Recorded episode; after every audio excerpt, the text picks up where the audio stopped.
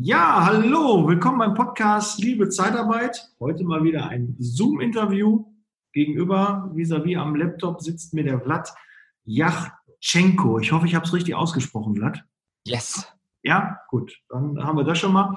Und das heutige Thema ist weiße Rhetorik und dunkle Rhetorik.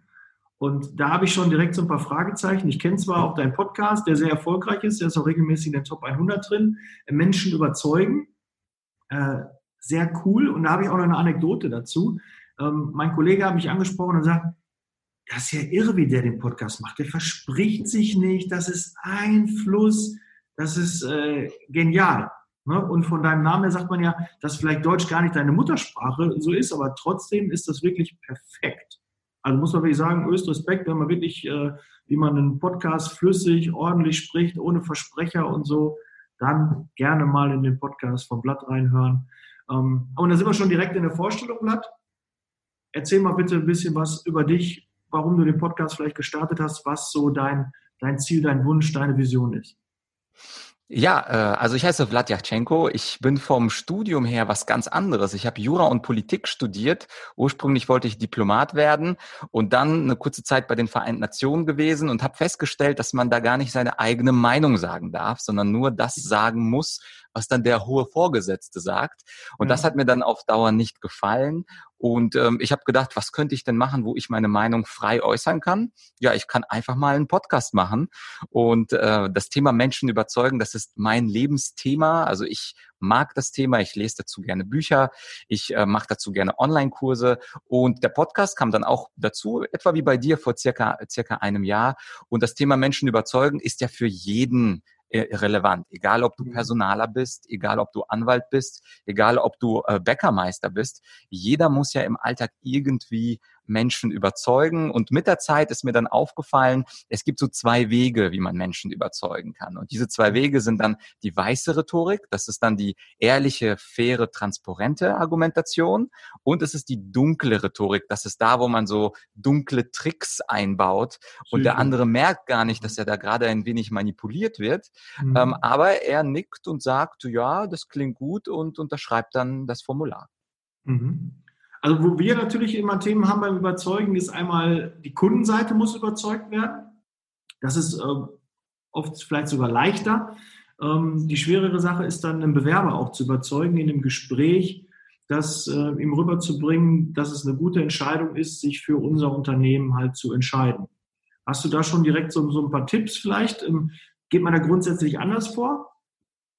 Kunde, äh, ja, also äh, was also allgemein für alle Menschen gilt, ist, man muss, bevor man jetzt anfängt zu argumentieren, und das ist der häufige Fehler, dass man zum Beispiel als Personaler, der einen Bewerber vor sich hat, dass man sofort mit der Argumentation loslegt. Also man hat so drei Punkte vorbereitet auf dem Zettel, vielleicht sogar fünf Punkte, und dann gehe ich die Liste ab. Also hier haben Sie tolle Bedingungen, hier zahlen wir mehr als der andere, wir sind so und so viel mal auf dem Markt, und bei uns haben Sie eine Hotline, und alle möglichen Argumente werden dann sofort rausgefeuert mit der Schrotflinte. Problem ist nur, der Bewerber, den interessiert möglicherweise was völlig anderes als mhm. meine aufgezählten fünf Punkte.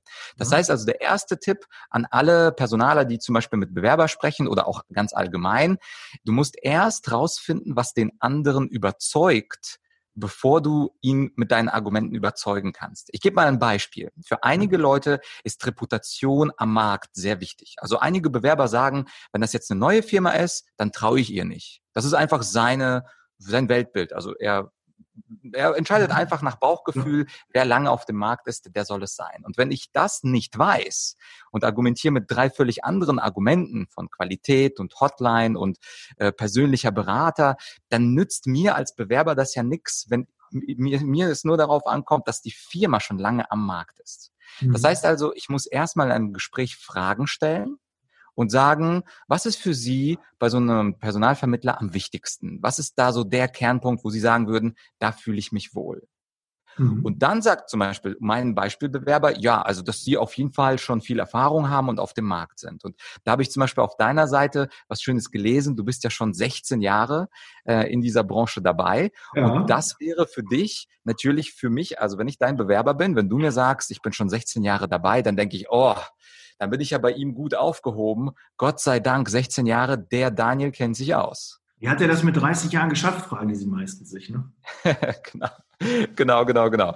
Das heißt also, der Tipp beim Überzeugen ist zunächst einmal nicht mit Argumentieren anzufangen, sondern die Grundregel ist erst fragen, was ist für den anderen wichtig, und dann aus einem Blumenstrauß an Argumenten, die genau das passende Argument, in meinem Beispiel eben die Dauer auf dem Markt, bei dir sind das ja 16 Jahre, sofort das passende Argument zu bringen. Es geht also beim Überzeugen nicht um die Anzahl der Argumente, oh, ich habe aber fünf vorbereitet, mhm. sondern wenn du ein gutes hast, dann ist dieses eine Gute ausreichend.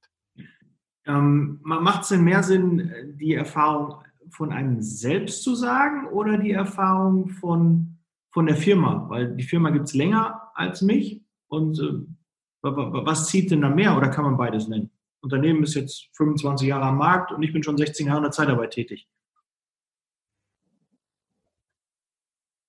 Hallo. Ich glaube, wir hatten da einen kleinen Hänger drin, aber ich wiederhole mal die Frage, wenn ich es richtig verstanden habe. Eigene Erfahrung oder die der Firma, oder? Ja, äh, sagt man, er hat 25 Jahre jetzt, in, haben wir von der Firma Erfahrung und ich habe 16 Jahre in der Zeitarbeiterfahrung oder sind man sogar beides? Was, äh, ja, also was ist dem äh, Bewerber wichtiger?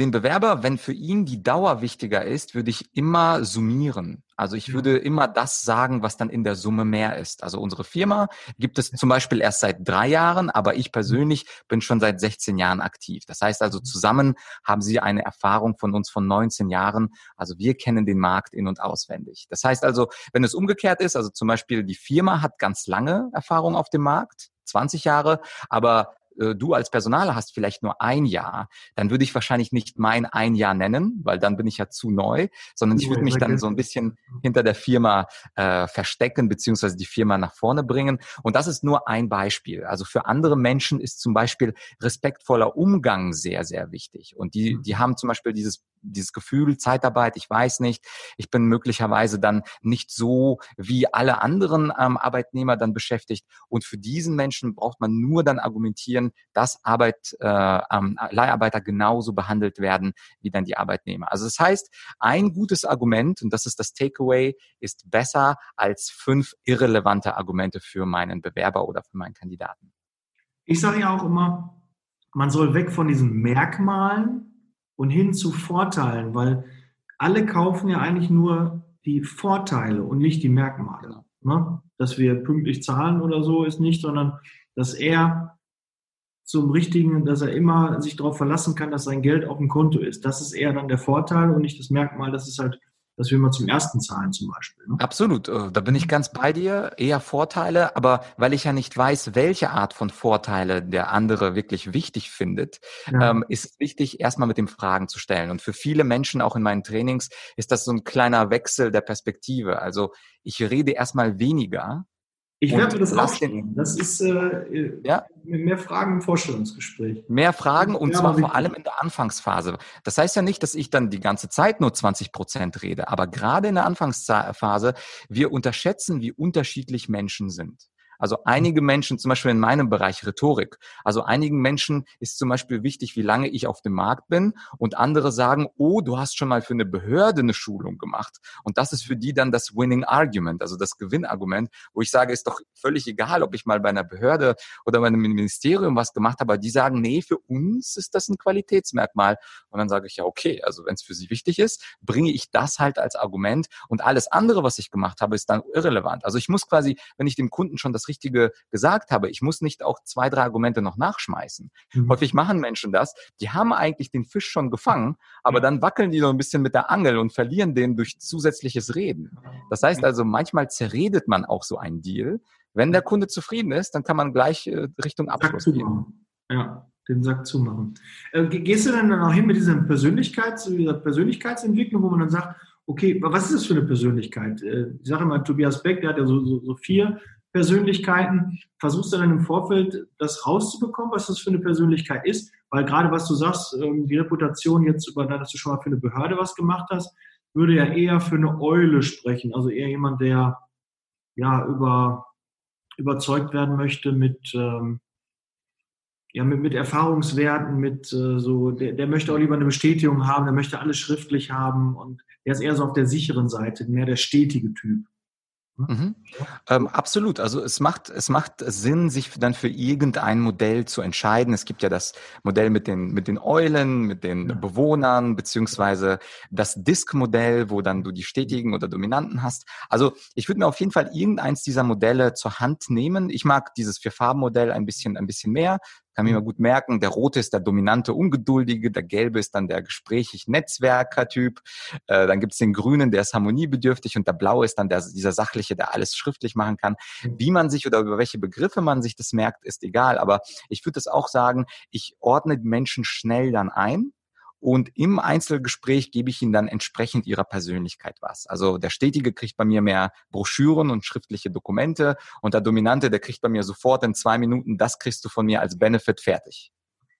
Ja, ja, das äh, merke ich auch immer wieder, dass ich bei einigen Verkäufern eher anspringe, als äh, wenn die da so platt rumreden oder soll ich mal Unterlagen fertig machen. Ich will ja keine Brieffreundschaft mit dem, ich will ja Business machen. Ja, genau. Und das ist auch schon ein bisschen der Weg jetzt von der weißen Rhetorik, wo wir das beste Argument suchen, so ein bisschen der Übergang dann zur dunklen Rhetorik, weil natürlich sage ich dem Gesprächspartner nicht, okay, lieber Kunde, lieber Bewerber, ich habe dich jetzt eingeordnet als Gelb und Quacksalber und Netzwerker und gute Laune Mensch und deswegen werde ich mit dir noch weiter Smalltalk führen, sondern das ist dann so ein bisschen der dunkle Bereich, wo ich quasi nicht offen spiele. Das ist so ein bisschen wie kommunikatives Schach. Also ich sage dem anderen nicht, dass ich so ein bisschen mich anpasse an seine Psychologie und an seine Persönlichkeit. Aber unterbewusst ist das eben so ein dunkler Schachzug, mit dem ich dann erfolgreicher überzeugen kann. Das heißt, wenn ich einen gelben Quacksalber, Netzwerker, gute Laune Mensch habe, werde ich den Smalltalk-Teil möglicherweise sogar auf 20 Minuten ausweiten und noch gar nicht zum Business kommen, weil ich weiß, dass derjenige sich dann besser fühlt. Und das ist dann für mich so der Beginn zur dunklen Rhetorik. Ich gebe also nicht nur auf Argumente und Inhalte ein, sondern mhm. auch auf Persönlichkeit und mache das eben verdeckt. Ja. Aber mir macht das immer Stress. Also wenn ich äh, versuche auch manchmal den einen oder anderen einzuordnen oder merke dann so im Nachgang, ach, das ist eigentlich so ein Typ wie ich oder ist mal nicht so ein Typ wie ich oder den kriege ich jetzt nicht mit meinen Argumenten, sondern den hätte ich jetzt wahrscheinlich hätte ich mal anders was probieren müssen. Ähm, Gibt es da so ein paar Fragen, die man stellen kann, wo man dann so ganz klar auch ein, einsortiert oder ist das eher so ein Bauchgefühl, dass sich das so ein paar Fragen entwickelt? Wie, wie, wie gehst du daran? Wie gehst du davor, dass du diese Einteilung relativ schnell treffen kannst. Ja, also tatsächlich ist es einfacher, als man denkt. Man kann jede offene Frage stellen. Zum Beispiel, äh, was wäre für Sie wichtig bei unserer Kooperation? Also so eine ganz klassische offene Frage, was ist für Sie ja. wichtig? Und du merkst diese Typen an dem, wie sie dann antworten. Zum Beispiel der blaue Typ, der blaue Typ, der hat dann gleich eine strukturierte Antwort parat. Der hat, sagt zum Beispiel sowas wie, für mich wären da zwei Punkte wichtig.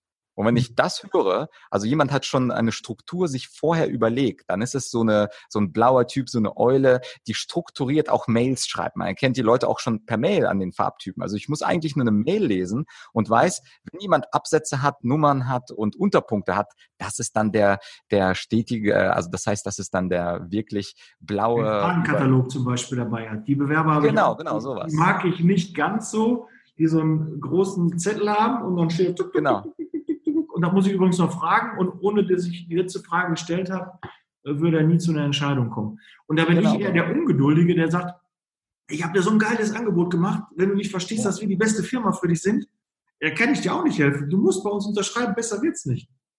Äh, genau. Davon bin ich halt überzeugt und das versuche ich halt rüberzubringen. Aber bei Eulen, bei dann Blauen, okay, Mhm. Das ist eine Farbe blau. Wird es dann schon genau. ein bisschen schwieriger dann immer für mich. Und, und das ist quasi die Herausforderung dann für äh, uns alle oder für, auch für deine Zuhörer, äh, ein bisschen der Chamäleon zu sein, der sich dann farblich anpasst. Also du hast ja auch zufälligerweise ein blaues Hemd an, das können die Podcast-Hörer nicht sehen, aber die YouTube-Leute. Ja, YouTube also. Rein. Genau, genau. Ähm, das heißt also, ähm, da müssen wir uns ein bisschen Mühe geben, auch wenn es anstrengend ist. Aber es ist so ein bisschen diese Persönlichkeitsverschiebung, nenne ich das ganz gerne. Die ist auch eine Art von Muskel. Also mir fiel es am Anfang auch schwer, bei, bei zum Beispiel Coaching-Kunden, ähm, mich dann anzupassen. Zum Beispiel, wenn Gelbe sich erstmal reinsetzen und erstmal 20 Minuten über ihr Wochenende erzählen. Ja.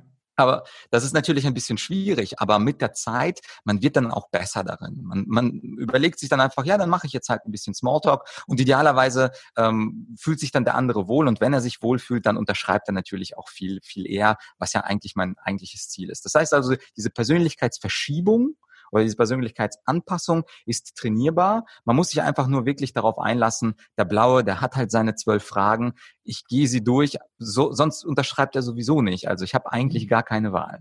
Mhm. Was bist du für ein, für ein farblicher Typ? Ja, du siehst ja an meinem weißen Hemd, ähm, ich passe mich dann wirklich an. Das heißt also, wenn ich im ich Business... täuschen mit dem Blau, ne? ja. Also wenn ich dann im, im Business bin, dann bin ich ähm, tatsächlich eher das Chamäleon. Ähm, und wenn ich dann privat unterwegs bin, hängt das auch ein bisschen davon ab, mit wem ich, ich zu tun habe. Also wenn ich dann in einer Jungsgruppe bin, dann bin ich dann eher so ein bisschen rot und versuche dann so zu tun, als wäre ich äh, ein cooler Typ. Wenn ich dann zum Beispiel mit einer Frau verabredet bin, dann bin ich natürlich ein bisschen gelber, äh, kommunik kommunikativer und auch viel diplomatischer. Also das heißt, hm. ähm, ich würde sagen, ich würde mich irgendwo zwischen ah, ähm, Rot und Gelb einordnen. Profi, ja. genau, genau. Aber ein bisschen anpassen ähm, ist immer gut für den Erfolg. Ja. Ähm, hast du denn so, so ein paar ähm, Tipps oder ja, fangen wir mal mit den Tipps an. Tipps, wie man sich rhetorisch ähm, so ein bisschen ähm, noch verbessern kann. Vielleicht auch angeschlossen mit einer Übung, die man auch machen kann.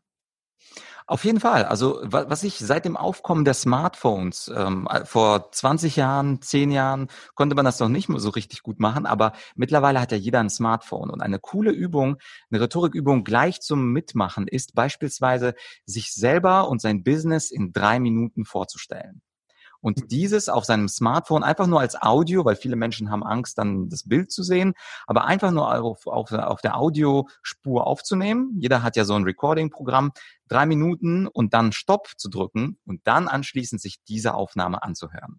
Und dann mal zu schauen, wie viele Amps habe ich gemacht, wie viele Pausen habe ich gemacht, wo habe ich nicht genau gewusst, wie das weitergeht, ist es flüssig, ist das so ein bisschen äh, äh, äh, stockender Verkehr.